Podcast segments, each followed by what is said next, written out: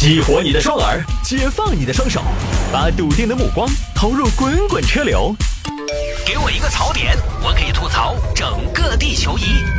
微言大义，换种方式纵横网络江湖。欢迎各位继续回到今天的微言大义，来看这个大连一所幼儿园定群规，即出现大量奉承拍马行为。这个是最近大连一所幼儿园发布了幼儿园群的九条群规，我个人觉得很好。今天于是也拿出来跟大家分享一下。第一条，我们挨个梳理啊。第一条，教师在上班期间专注于带孩子进行活动，无法随时与家长进行交流，请家长尽量选择中午或者有空的时间和老师交流。如果有事，请私信留言。这个当然很好理解，有些家长朋友呢，有的时候急不可待，自己的孩子是最重要的。一旦没有得到老师及时的回复，就觉得啊，老司机刷大牌啊，老师你回复消息不及时啊，那于是呢，这个群还有什么存在的意义？不高兴。但是老师的工作其实不是在微信上当客服，他的工作是带孩子，所以呢很好理解。而且我觉得不光是不要奢求老师能够及时的回复你的消息，在下班休息时段、周末时段，家长。没什么事儿，最好也不要去打扰老师。这个东西有一句说一句，下班了那个就是下班了，下班了继续跟孩子家长交流。那老师这个是算加班还是什么？对吧？还是义务劳动？有的时候大家觉得聊会儿天怎么了？聊天也要费神的，各位。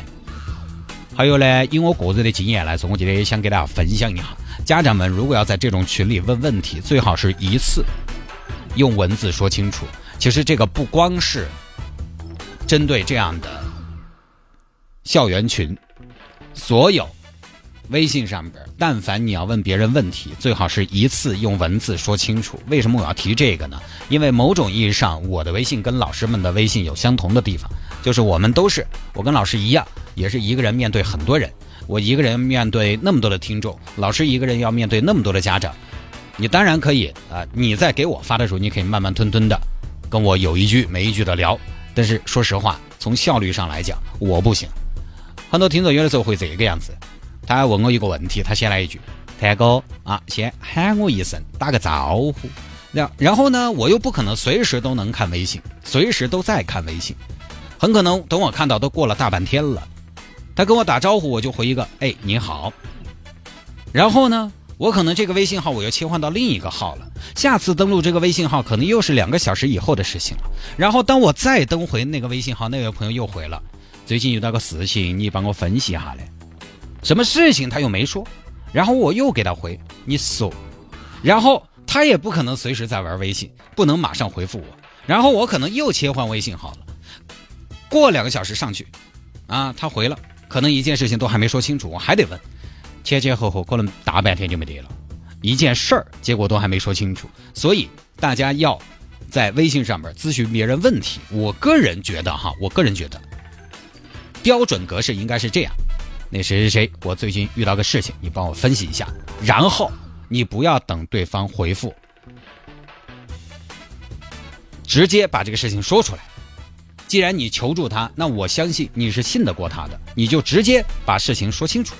事情是这样的，比如说，我男朋友跟我分手了，说是性格不合，呃，中间没有第三者，啊，他说是没有第三者，但是这两天我发现，他跟外面一个炸油条的妹子在一起了，我现在很气愤，蛋哥我就想问一下，成都哪家油条最好吃？哎，你问清楚，对不对？你只需要一条信息就把事情讲清楚了，我上来就可以看到事情的全貌，我就晓得回复了。哎，不晓得，对不对？就完了嘛，我们这个聊天就结束了。有些朋友非要一个字一个字的说，一句话一句话的写，我们一对多没有办法那么玩，老师也是一样的，所以跟老师交流，为了大家提高效率，最好是一次把事情说完。哎，你上去儿打个招呼，老师要跟你寒暄一下；你上去亮个相啊，人家老师可能还要给你捧个场，没必要。问问题有些筛边打网的就不要说了，一次性问完，老师一次性回答完，这样才高效。因为这样的群不是以聊天。为目的而建立的，它就是解决问题。这个东西换位思考，我就可以站在老师的角度来考虑。所以今天我帮老师们说句话。然后第二条，群内的父母可以把孩子的其他直系亲属拉至群内，但是仅限于直系亲属，其他人不要邀请进群，以免引起不必要的麻烦。这个当然就不多说了，这个莫名其妙的啊，人多是非多，不要乱拉人进群。有时候你把人家拉进来，其他群友很诧异，这是谁呀？哎，大家好，我是王思雨的邻居谢大爷。群友诧异，谢大爷自己可能也诧异，你把我拉进来干嘛？现在很多群嘛都是这个样子的嘛，被拉进去，拉进去呢又不太好退出来，退出来群里边要显示，只能消息免打扰。第三条，群内不要出现负面的言论。不发集赞、购买物品或拉票之类的信息，发布的内容要与家园沟通有关。所谓的家园就是家和幼儿园啊，家长和老师沟通有关系。呃，因为我之前呢拉了两个听众群，首先就明确了这几点的。大家先呃，这会儿我聊到这儿，可能又有听众朋友说：“汤哥把我拉进群啊！”大家先不要让我拉你们进群，我还要再观察观察，因为我自己确实没有办法打理，所以呢。没拉的，大家也不要再强求了这个事情哈。我说过，不要出现负面言论。这个一是因为尺度不太好把握，二是群友们大家各有各的立场，其实特别容易引发矛盾。三是因为很多消息其实未经证实，可能是谣言，传播谣言，各位群主是要负责的。尤其是引发矛盾这一点啊，我建了两个群，这么一些时间，经常吵起来。当然。我们的群里边呢，有一对吵架的，其中一位已经退群了，另外一个群呢相对好一点，大家可能呃也会点到即止。还有的时候呢，我觉得我有必要出面，我也会提醒一下，就大家还是和气一点啊，因为这个东西呢，大家来自各行各业，屁股决定脑袋。我们群里头有一线的执法人员，也会有私人老板。很多时候，因为他们行业特点，他们接受的信息不一样，他们在同一件事情上看法是完全不同的，稍微不注意就要整来考起。我们听众群友因为国产车好不好考起的，一边说国产车还是有进步，一边说国产车不行。而且我告诉你啊，这个话题可以上升到一定的高度，最后会成为一个什么呢？关于社会是不是负责，社会是不是有正确价值观的大话题，大家的追求是不是合理的，是不是正确的话题。那就可以扯很远了，扯，然后也有因为和星巴克是不是装来扯起的，最后的结果就是刚才我说的一个听众直接退群了，你说是不是一天乌烟瘴气？所以我我为什么一直建了两个群我就没再建了？我我就有点见不得大家吵来吵去的，而且这些都还不算是负面消息，如果是负面消息，讨论会更激烈。本来只是想提供给大家吃喝玩乐交流一下，那儿有个好吃的，那儿有个好耍的，或者说有的时候生活中求求助，结果搞得那么深层，这不是我建群的初衷。当然，在这个里面还是有很多有效信息的，争吵也不是唯一的东西啊。幼儿园的群其实一样的，说娃娃就说娃娃，不要扯其他。你至于说什么集赞、广告、拉票，这个的问题在于有第一次就有第二次，最后这个群可能就变成了一个集赞广告僵尸群。然后第四条群规，我们再来看，如果个别家长之间交流比较多的，可以私下进行沟通，切记在群内进行个别聊天，以免影响到他人。就那种，耶，石榴妈妈，我这天看到你的口红还多乖的嘛，是哪一款呢？哦，西西妈妈，我那个口红是萝卜丁的。那你是代购还是专柜买的呢？代购，我一个朋友是空姐，她在法国帮我买的。那可不可以帮我带呢？可以啊，你直接选好了，把货号发给我就行了，亲爱的。就这些信息，你就在私下里说，就不要在群头说。因为幼儿园的群，大多数家长不是拿来娱乐的，那个群主要就是沟通问题、解决问题、收发有效信息的。你们私人之间的信息聊天有一搭没一搭的这么聊，对其他人没用，就显得很讨厌。而且私人的事情在群里头说，我们不说别人介不介意，你自己难道不介意吗？你自己不会觉得奇怪吗？对不对？你想在在群头。啊，大家都在那儿很安静，没说话，没开枪，你们两个在那儿聊聊聊聊聊聊聊，就相当于什么呢？相当于开会，开大会啊，会议还没开始，会场特别安静，然后你两个一个在最前头，一个在最后头，大声叫的，耶，张小妹儿，今天你也在说啊？对，我今天过来负责倒下茶。哎，张小妹儿，你是不是要过生了？啊，对，就这周星期六，办不办哦？办，你到时候来哟。你自己不觉得奇怪吗？在群里说私事，就相当于在很多人，但是很安静的场合大声说话。再来第五条是自觉维护班级微信群的积极和谐的氛围。其实呢，这个比较抽象一点，但是大概就是群里面大家要少一些自己身上的个性，多一点包容。其实有的时候你都不用去维护，谈维护是奢求，你只要不添乱就对了。这句话的意思就是你不说话，没人把你当哑巴。第六条是在班级群中不要聊得太晚，以免影响他人的休息。第七条是如果有关孩子的个别问题，请私下和老师进行交流沟通。这个地方其实挺重要的，这一条跟刚才那个什么私下聊不太一样。它是如果有关孩子的个别问题，请私下与老师进行交流和沟通。这条我觉得很重要，不管是自己的娃娃还是对别人的娃娃，都是一样的。其实这个里面有个分寸的问题，因为前段时间我这段时间我遇到一个事情，就让我对这一点格外的注意啊。因为前段时间我们家女儿不是在小区业主群被投诉了吗？呃，说她在家里弄出动静，搞得楼下呢不得安宁。因为楼下那那个住户啊，他们说可能自己睡眠不是很好啊，晚上就不要搞出动静。就我们家孩子呢，就晚上十点多差不多也睡了啊。当然我们当当然也承认，孩子在家有的时候啊。睡觉之前，他不穿鞋，在家里边跑来跑去，可能会打扰到别人。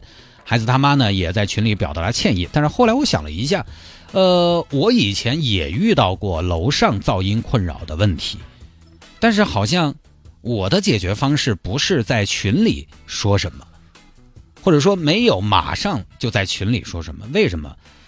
因为我不在那个群，哼 不是，因为我觉得广而告之是最后的办法。遇到这样的事情，我个人觉得最妥当的办法，首先应该是私下里沟通。而业主群本身，我们那儿业主群大家的门牌号都是清楚的啊，几栋几单元几楼几号，拉狗拉狗，也就是说，他是可以直接找到我们来私下沟通的。我觉得第一步是不是应该私下沟通一下啊？于是这么一想呢，我当时就有点不开心了。我觉得在群头直接投诉，可能一方面，可能对方是不是保护自己，就不想跟陌生人产生直接的正面冲突；另一方面，我也会觉得，我是一个普通人，各位啊，我也会觉得他们在利用群，是不是向我们施压？我是一个普通人，我觉得这种感觉不好。那一刻，我是去这样觉得的。但很有可能楼下的朋友没得这个意思，他只是不想单独来加来，然后又来摆啊，觉得麻烦，顺嘴在群里一说。但是这个我觉得有个分寸的问题，大家都是邻居，是不是可以以一种更柔软的方式来相处？幼儿园群一样的，你比如说有嘛，在群里头，谢老师，今天王二蛋欺负我们家西西，你拿个处理意见出来哦。其实有可能不是一个特别大的事情，但是你群里这么一说，王二蛋他爸王大蛋应该怎么办？控制的好的呢，彬彬有礼，不卑不亢。稍微有点护犊子的，那就吵嘛！好大个事情，你要跑到群头来说，而且是你们西西抓我们王二蛋在先。护犊子是父母的天性，在群里有时候会搞得别人下不来台，没到无法化解的程度。以我个人的为人处事方式来说，我觉得没必要。但是这个人这件事这件事，人家遇到问题在群头投诉，好像，也没得错。这就是所谓的孩子的个别问题，私下与老师交流沟通。即便是你要问的是你自己的孩子的个别问题，不涉及第三方，其实群里其他人可能未必关心，也可以私下单独沟通。好，第八条，避免发大量图片刷屏而导致其他家长忽略了老师发的重要通知或者提示。这个当然不说了，幼儿园的群功能都是接受有效信息，不是斗图的地方。因为我们城市之音的工作群基本没有闲聊，有个什么好处呢？你要翻什么信息，其实比较容易翻得到。最后一个，我们来看一下，就是标题啊。当老师发布通知时，呃，这个不是啊，就是若没有写收到，请回复便不用回复；若写了，请简单的回复收到即可。切记在微信群中出现大量奉承拍马的行为，不仅会引起他人的不适，也会让老师觉得比较尴尬。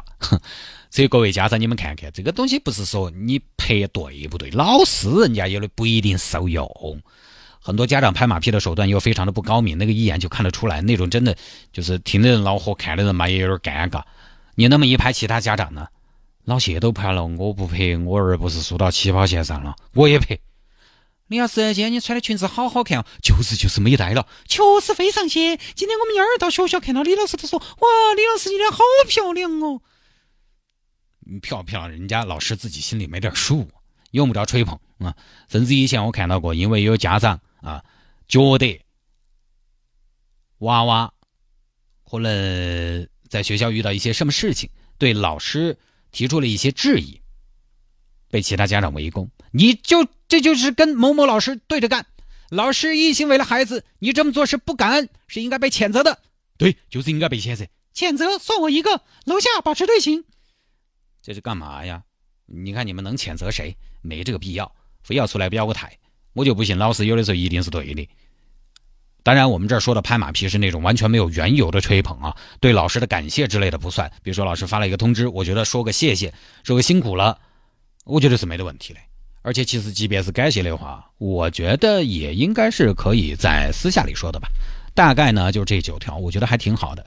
其实不知道大家发现没有，总结以上九条，你发现在群里，简单说起来就一个原则：少说话，多潜水。仔细想一下，群其实是个什么地方？群其实是个公共场合。但是有些朋友可能就把群当成了一个畅所欲言的私人场合，公共场合畅所欲言、高谈阔论，其实未必合适。